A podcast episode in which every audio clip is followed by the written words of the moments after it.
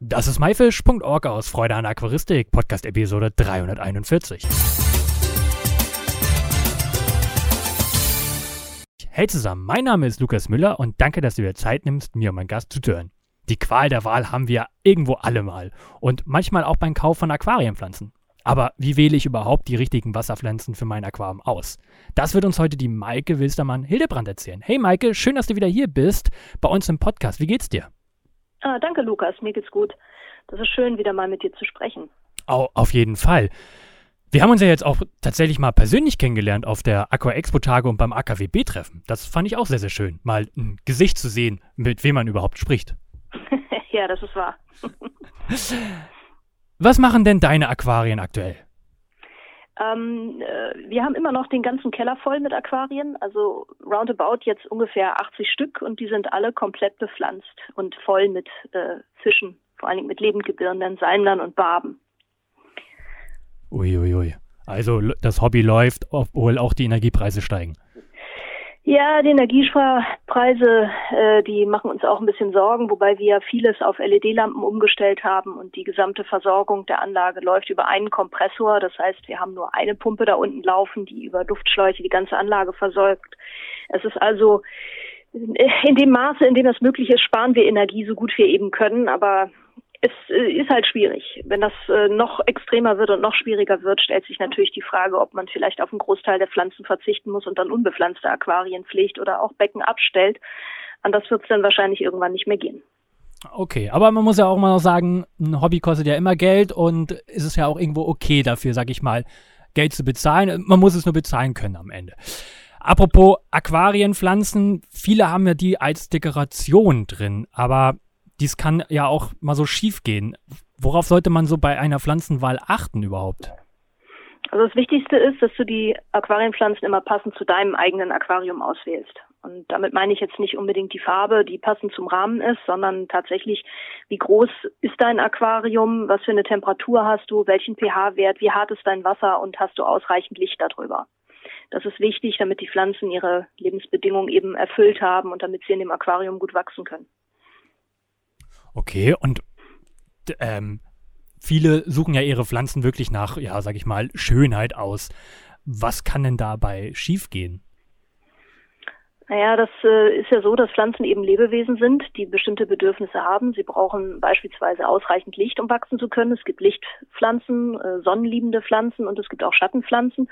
Und entsprechend ihrer Bedürfnisse müssen diese Pflanzen eben entsprechend im Aquarium positioniert werden oder für ein entsprechend beleuchtetes oder belichtetes Aquarium ausgewählt werden. Also wenn ich eine schwache Beleuchtung habe, muss ich eben Pflanzen auswählen, die mit wenig Licht auskommen. Und wenn ich Starklichtpflanzen pflegen möchte, wie zum Beispiel Arten, die kräftig rot gefärbt sind und die auch besonders schnell wachsen sollen, dann muss ich eben auch die entsprechend starken Lampen haben. Und wenn ich die Bedürfnisse dieser Pflanzen eben nicht erfülle, dann habe ich entweder das Problem, dass die Pflanzen schnell veralgen oder dass sie eben ihre Farbe verlieren oder sogar eingehen können, weil ihnen das Licht nicht ausreicht. Okay, und dienen Pflanzen rein als Deko oder haben die auch einen Nutzen im Aquarium? Naja, es ist ja allgemein bekannt, dass Pflanzen ähm, Wasser reinigen, Sauerstoff produzieren, Nährstoffe aufnehmen, äh, dass sie CO2 binden und das machen sie natürlich auch im Aquarium. Im Aquarium haben sie noch zusätzlich den Effekt, dass durch die lebende Pflanze der ähm, die Konzentration an äh, krankheitserregenden ähm, Organismen im Aquarium, also äh, die Keimzahl wird geringer. Das heißt, die Fische leben gesünder, weil das Wasser insgesamt sauberer ist durch die Pflanzen.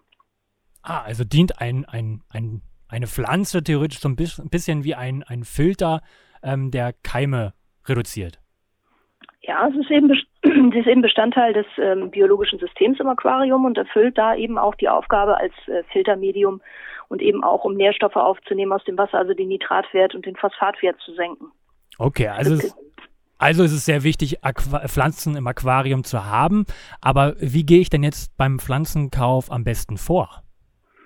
Also das Beste ist, wenn du dir erstmal einen Plan machst mit dem Grundriss deines Aquariums, damit du ungefähr eine Vorstellung davon hast, wie dein Becken aussehen soll. Ähm, dadurch kannst du dann ungefähr abschätzen, wie viele Pflanzen du zum Beispiel für den Hintergrund oder für den Mittelgrund oder für den Vordergrund benötigst und kannst dann entsprechend zu deinen Wasserwerten und deiner vorhandenen Beleuchtung die richtige Menge an Pflanzen in den bestimmten Höhen auswählen.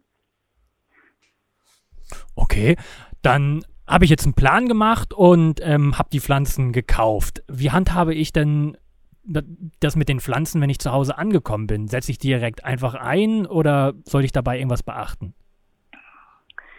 Das kommt darauf an, was du gekauft hast. Also wenn du jetzt zum Beispiel In-vitro-Pflanzen gekauft hast, dann äh, musst du die natürlich äh, erst spülen und sauber machen und dieses Nährmedium entfernen. Wenn du äh, Topfpflanzen gekauft hast, musst du den Topf und die Steinwolle entfernen und eventuell vielleicht auch beschädigte und alte Blätter von der Pflanze abzupfen. Das Beste ist, wenn du sie möglichst schnell versorgst, also sie möglichst schnell pflanzt, damit sie wieder Licht haben und wieder im Aquarium anwachsen können. Wenn das nicht geht, musst du sie irgendwo an einer hellen Stelle lagern, entweder im geschlossenen In-vitro-Becher, damit die Pflanzen ähm, möglichst keinen Bakterien und Keimen ausgesetzt sind. Und dann müssen sie eben hell stehen, damit sie eben Photosynthese betreiben können. Es darf nicht zu kalt sein, also wenn du sie nicht im Aquarium lagern kannst, dann zumindest in einem Eimer, in einem temperierten Raum, damit die Pflanzen genügend Licht und Wärme haben, damit sie bis zum Pflanzen überleben. Okay, in vitro ein gutes Stichwort. Magst du uns mal kurz erklären, wo der Unterschied zwischen in vitro und Topfpflanzen genau ist? Also die In-vitro-Kultur ist eine Vermehrungsmethode, wo vegetativ Pflanzen vermehrt werden aus ganz kleinen Pflanzenstücken, aus den Meeresthemen im Idealfall, also aus den ganz kleinen ähm, Triebspitzen, die an den Pflanzen vorhanden sind. Daraus werden dann mehrere Pflanzen gezogen, die dann irgendwann so einen kleinen Becher mit Nährmedium komplett voll machen. Und diese Pflanzen kommen seit einigen Jahren direkt in den Verkauf. Es wird aber schon seit den 70er Jahren In-vitro-Pflanzen in der Aquaristik angebaut und sie werden in der Aquaristik schon seit, ähm, ich glaube, 1974 werden schon Kryptokorinen in vitro vermehrt. Diese Pflanzen wurden aber früher immer direkt an Gärtnereien geliefert und äh, dann hat man die In-vitro-Pflanzen dort eben in der Gärtnerei noch ungefähr zehn bis zwölf Wochen großgezogen, bis sie kräftig und stark sind und hat sie dann entsprechend im, im Topf verkauft, so dass sie eben als Topfpflanze dann in den Handel gekommen sind. Okay, und bei den In-vitros ähm, muss ich da irgendwas genaueres beachten? Kann ich jetzt einfach den, die, ja, die Verpackung aufmachen, dann spüre ich das ab, wie du es eben gesagt hast, und dann pflanze ich das einfach ein oder muss ich da etwas Spezielleres beachten im Gegensatz zu Topfpflanzen? Ja, also bei einer Topfpflanze ist es eben so, du hast sehr viel mehr Masse. Ne? Du hast eine sehr viel größere Pflanze, die du besser handhaben, besser anpacken kannst und die du auch besser pflanzen kannst. Die hat mehr Wurzelmasse und wenn du sie in, das, in den Kies oder in dein Substrat steckst im Aquarium, dann hält sie sehr viel besser. Wenn du mit In-vitro-Ware arbeitest, das sind zum Teil sehr kleine Pflanzen, da musst du mit der Pinzette im Zweifelsfall arbeiten, um sie zu setzen. Du musst sehr gründlich das Nährmedium abspülen, denn es handelt sich um eine, um eine Zucker-Gelatine-Mischung, sage ich jetzt mal, ähm, auf der Bakterien auch sehr gut wachsen, Keime und Pilze und äh, das verschimmelt im Aquarium einfach sehr schnell und kann das Wasser fürchterlich verderben. Deswegen ist es wichtig, dass möglichst viel davon abgespült wird dann ist es problematisch, wenn man im Aquarium ähm, zum Beispiel Korridoras hat oder andere gründelnde und wühlende Fische, weil die diese feinen Pflanzen sehr häufig aus dem Bodengrund eben wieder nach oben befördern.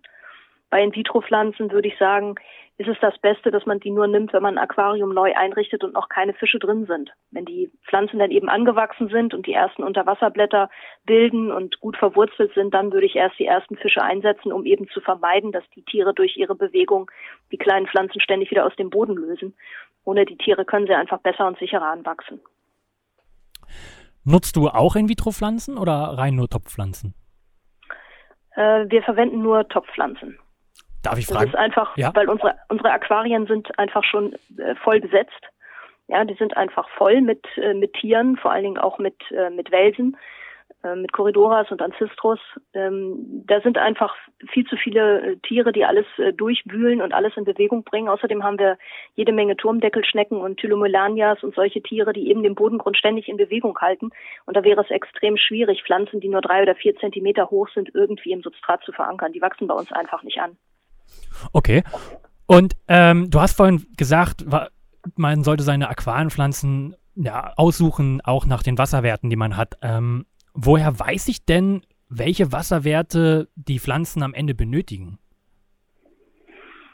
Naja, es gibt für die meisten Wasserpflanzen Beschreibungen. Auf den Etiketten steht es häufig drauf, welchen, welche Wassertemperatur, welchen pH-Wert und welche Wasserhärte und welchen Lichtbedarf die Pflanzen haben, manchmal in ziemlich einfachen Piktogrammen. Grundsätzlich kann man davon ausgehen, dass, sagen wir jetzt mal, gewöhnliche Aquarienpflanzen, die man normalerweise in den Zoogeschäften findet, eigentlich alle bei einer Temperatur zwischen 24 und 28 Grad und einem pH-Wert zwischen 5,5 und 7,5 bei einer weichen bis mittelharten Wasser sehr gut wachsen. Die brauchen normalerweise auch nicht so sehr viel Licht. Das heißt, eine normale Aquarienbeleuchtung, wie sie heute bei Aquarien-Komplettsets zu finden sind, reicht eigentlich für die allermeisten Aquarienpflanzen, die man heute im Handel findet, aus. Okay. Und wie ist es mit Moosen? Ist es dort genauso? Ja, es gibt bei Moosen auch starke Unterschiede. Es gibt Moose, die ausgeprägte Schattenpflanzen sind, die sehr gut ohne viel Licht auskommen. Es gibt aber auch Moose, wie beispielsweise die Physidenzarten, die brauchen deutlich mehr Licht, auch mehr CO2 und gegebenenfalls auch ein bisschen mehr Dünger, damit sie rasch wachsen und damit sie auch gut aussehen. Andere Moose, wie beispielsweise das Quellmoos Fontinalis, braucht zusätzlich noch ein bisschen Strömung. Einige Moose mögen es eher, wenn es ein bisschen kühler ist. Das ist wie mit allen anderen Aquarienpflanzen auch. Es gibt da welche, die besondere Ansprüche haben. Es gibt welche, die sehr einfach in der Pflege sind. Also das Java-Moos normalerweise oder das Christmas-Moos, die sind völlig unkompliziert in der Pflege. Wenn Ihnen mal irgendwas zu dunkel ist, sage ich mal, oder wenn der Wasserwerte nicht ganz so ideal sind, dann verzweigen sie sich vielleicht nicht ganz so schön, dann sind die Blätter vielleicht ein bisschen kleiner, aber in der Regel kommen sie sehr gut klar. Problematisch ist für Moose, ähm, wenn man Substrate verwendet, äh, bestimmte Soils, wie zum Beispiel für Garnelen, die wirken als ähm, Ionentauscher. Und die Ionen, die dem Wasser entzogen werden, die fehlen den Moosen. Und es kann sein, dass einige empfindliche Moose, wenn sie in solchen Aquarien mit solchen Soils gepflegt werden, braun werden und absterben. Das ist aber nicht bei allen Arten so und auch nicht bei allen Soils. Da muss man nur darauf achten, wenn man wirklich ganz spezielle Dinge hat, dass man da nicht ganz die empfindlichsten Arten eben sich aussucht. Okay, und könnte, könnte man dagegen vorgehen, ähm, dass die Moose dann nicht braun werden? Könnte man denen irgendwelche Nährstoffe hinzugeben? Naja, das Problem ist, wenn du das ein, ein Zoll verwendest, der die Ionen aus dem Wasser zieht, kannst du natürlich Dünger reinschütten, aber der wird ja vom Zoll dann wieder aufgenommen. Das ist ja widersinnig. Ja. Ähm, du kannst natürlich einen ganz normalen Quarzsand oder Quarzkies nehmen, der eben nicht äh, die Ionen bindet. Darfst natürlich auch nicht über Zeolit filtern oder solche Sachen. Also alles, was eben den äh, Ionenstrom im Wasser, die Ionenkonzentration beeinflusst, ist für solche Moose kritisch. Und das, darauf muss dann eben halt verzichtet werden. Aber im ganz normalen Aquarium mit einer Schaumstoffpatrone oder mit einem Hamburger Mattenfilter, äh, mit einer ganz normalen Kreiselpumpe, die da läuft, ohne irgendwelche Kationentauscher oder sonstiges, ist das völlig unproblematisch, Moose zu kultivieren. Okay, interessant. Du bist ja, sag ich mal, eine Expertin, was äh, Wasserpflanzen angeht. Ähm, jetzt, äh, wenn jetzt ein Zuhörer weitere Informationen über Wasserpflanzen oder auch Aquarienpflanzen richtig auswählen haben möchte, ähm, hast, wo, wo bekommt er die Informationen her? Hast du da vielleicht selbst ähm, ja, Literatur? Naja, ich äh, mache diese Sache mit den Aquarienpflanzen jetzt seit ungefähr 25 Jahren. Ich schreibe ja reichlich Artikel in verschiedenen Zeitschriften, unter anderem auch äh, in der Aquaristik vom Dene Verlag. Und ähm, vor einigen Monaten hat äh, der Dene Verlag mich gebeten, ein Aquarienpflanzenbuch zu schreiben und das ist im Juni erschienen. Das heißt, äh, Pflanzen im Aquarium richtig kombinieren und pflegen. Und da findet ein Aquarianer alles das, was er wissen muss, um Aquarienpflanzen im Aquarium richtig zu versorgen. Okay, interessant. Ähm, wo kann man das kaufen? Dieses Buch kriegst du unter anderem im Online-Shop vom Dene Verlag. Du kriegst es aber auch ganz normal über den Buchhandel oder überall da, wo man eben normalerweise seine Bücher kaufen würde. Okay, und du hast gerade gesagt, der Dene Verlag ist auf dich zugekommen und hat gesagt, schreib mal ein Buch über Wasserpflanzen. Ja, sie haben gefragt, ob ich das machen würde und da habe ich gesagt, na ja, es gibt auf dem Markt viele gute Aquarienpflanzenbücher, beispielsweise das Standardwerk von De Witt Aquarienpflanzen. Aber der Herr Witt ist ein Botaniker gewesen und hat sehr viele botanische Details in seine Bücher geschrieben, die mich als Gartenbauingenieur natürlich interessieren, die aber für Aquarianer nicht wirklich von Interesse sind. Es geht da sehr stark um die Bestimmung von Pflanzen und es sind in diesem Buch auch Arten drin, die als Aquarienpflanzen aus verschiedenen Gründen nicht geeignet sind oder die man eben auch nicht im Handel findet. Auf der anderen Seite gibt es jede Menge Bücher, die sehr kurz und sehr knapp sind und die ein gewisses Spektrum an Aquarienpflanzen vorstellen, aber die notwendigen Informationen nicht mitliefern, die jemand, der sich noch nie mit Pflanzen beschäftigt hat, einfach braucht, um irgendwie Pflanzen kultivieren zu können. Und als der Verlag an mich rangetreten ist, habe ich gesagt, na ja, gut, ähm, ich würde das wohl machen, aber nur unter den Bedingungen, dass ich das Buch so schreiben kann, wie ich das gerne möchte. Und äh, ich habe dann eben entsprechend ein Konzept vorgelegt und das fand der Verlag gut genug. Und wir haben uns äh, geeinigt, wie wir das machen. Dann habe ich das äh, Manuskript zusammengestellt und die Bilder zusammengestellt, die Grafiken gemacht und habe das entsprechend dann an den Verlag äh, geschickt. Und das ist dann im Juni auf den Markt gekommen. Okay, und wie lange hast du dafür gebraucht? Ähm, reine Zeit, um das zu schreiben, ungefähr vier Monate, inklusive der Bearbeitung der Bilder und Grafiken. Okay. Und ist dein Buch ähm, jetzt für Neueinsteiger oder aber auch für fortgeschrittene, erfahrene Aquarianer? Naja, das mit den Wasserpflanzen ist ziemlich äh, kompliziert. Erst wenn man sich wirklich eingehend und lange damit beschäftigt, fällt einem auf, was man eigentlich alles nicht weiß.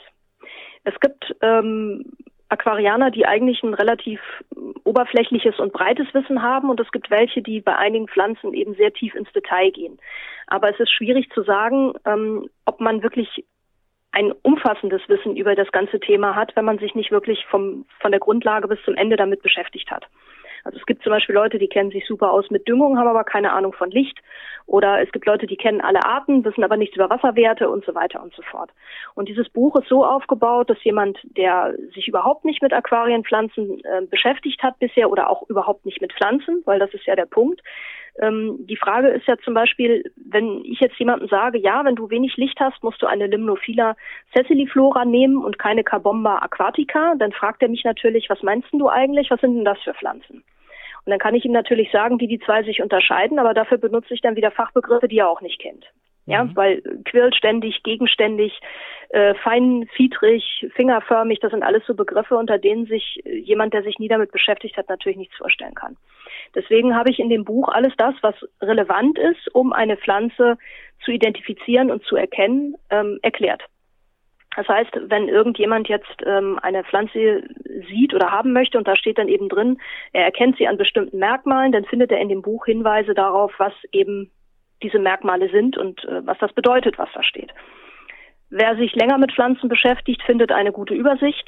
Ähm, es ist alles da, von Wasserwerten, ähm, Substraten über die Vermehrung, ähm, Mangelsymptome, Algen, Algenbekämpfung, Schäden, die man zum Beispiel durch Wälse oder Schnecken haben kann, wie man die Pflanzen richtig düngt und so weiter und so fort. Also es ist im Prinzip für jeden was dabei. Jeder, der ein Aquarium hat, kann mit diesem Buch was anfangen. Es sei denn, er pflicht nun ausgerechnet Tanganika-Zichliden. für die gibt es auch eine, eine Empfehlung, welche Pflanzen sich für so ein Aquarium eignen. wegen der hohen Wasserwert, äh, hohen, wegen des hohen pH-Werts beispielsweise. Es gibt auch ähm, ein, äh, Vorschläge, was man in einem Diskusaquarium pflanzen kann, wo da ja das Problem ist, dass äh, die, die Temperaturen sehr hoch sind. Auch dafür gibt es Bepflanzungsvorschläge. Ähm, aber wer Pflanzen in seinem Aquarium haben möchte, findet in dem Buch eigentlich alles, was er wissen muss, um als Einsteiger damit ähm, starten zu können und auch erfolgreich zu sein. Okay, also es ist eigentlich ein Buch für jeden, der in die Aquaristik einsteigt. Eigentlich es, sollte es ein, ja, ein, ein Grundbaustein äh, sein für den Einstieg in die Aquaristik. Nicht nur für den Einstieg. Auch äh, wer länger Aquarianer ist, kann in dem Buch bestimmt noch Sachen finden, die er noch nicht kennt, weil er einfach auch noch nicht Viele Aquarianer haben sich eben zum Beispiel äh, mit, mit lebenden Gebärenden lang beschäftigt oder mit, mit Welsen oder was auch immer, aber haben sich nie intensiv mit Pflanzen beschäftigt. Auch die werden im, in diesem Buch noch Informationen finden, die für sie nützlich und interessant sein können. Okay, also muss ich es mir auch kaufen, weil ich habe mich auch nie wirklich mit Pflanzen auseinandergesetzt. Aber ja, durch dich brauchst du das Buch. Ja, natürlich. Also ich werde es mir jetzt gleich bestellen und ihr zu Hause natürlich auch alle. Ähm, Maike, hast du noch was, was du uns Zuhörern gerne auf den Weg geben möchtest? Naja, abschließend zu dem Thema Aquarienpflanzen, natürlich Erfolg mit Aquarienpflanzen, das hat auch mit Erfahrung zu tun. Jedes Aquarium ist anders und darum ist es wichtig, die Tiere und Pflanzen im eigenen Aquarium regelmäßig zu beobachten, damit man dann äh, Probleme, die auftreten, rechtzeitig erkennt und dann auch entsprechend handeln und äh, das Problem dann handhaben kann. Hervorragend. Das waren nochmal schöne Worte zum Schluss. Maike, vielen lieben Dank für diesen tollen Einblick und alle zu Hause das Buch kaufen. Wir verlinken es hier unten auch nochmal in der Beschreibung und wir wünschen dir noch ganz, ganz viel Erfolg. Danke sehr. Das war myfish.org aus Freude an Aquaristik, Podcast Episode 341. Alle weiteren Infos mit Bildern und Links findest du wie immer unter www.my-fish.org slash Episode 341. Wir hören uns nächsten Samstag wieder. Danke und tschüss, euer Lukas.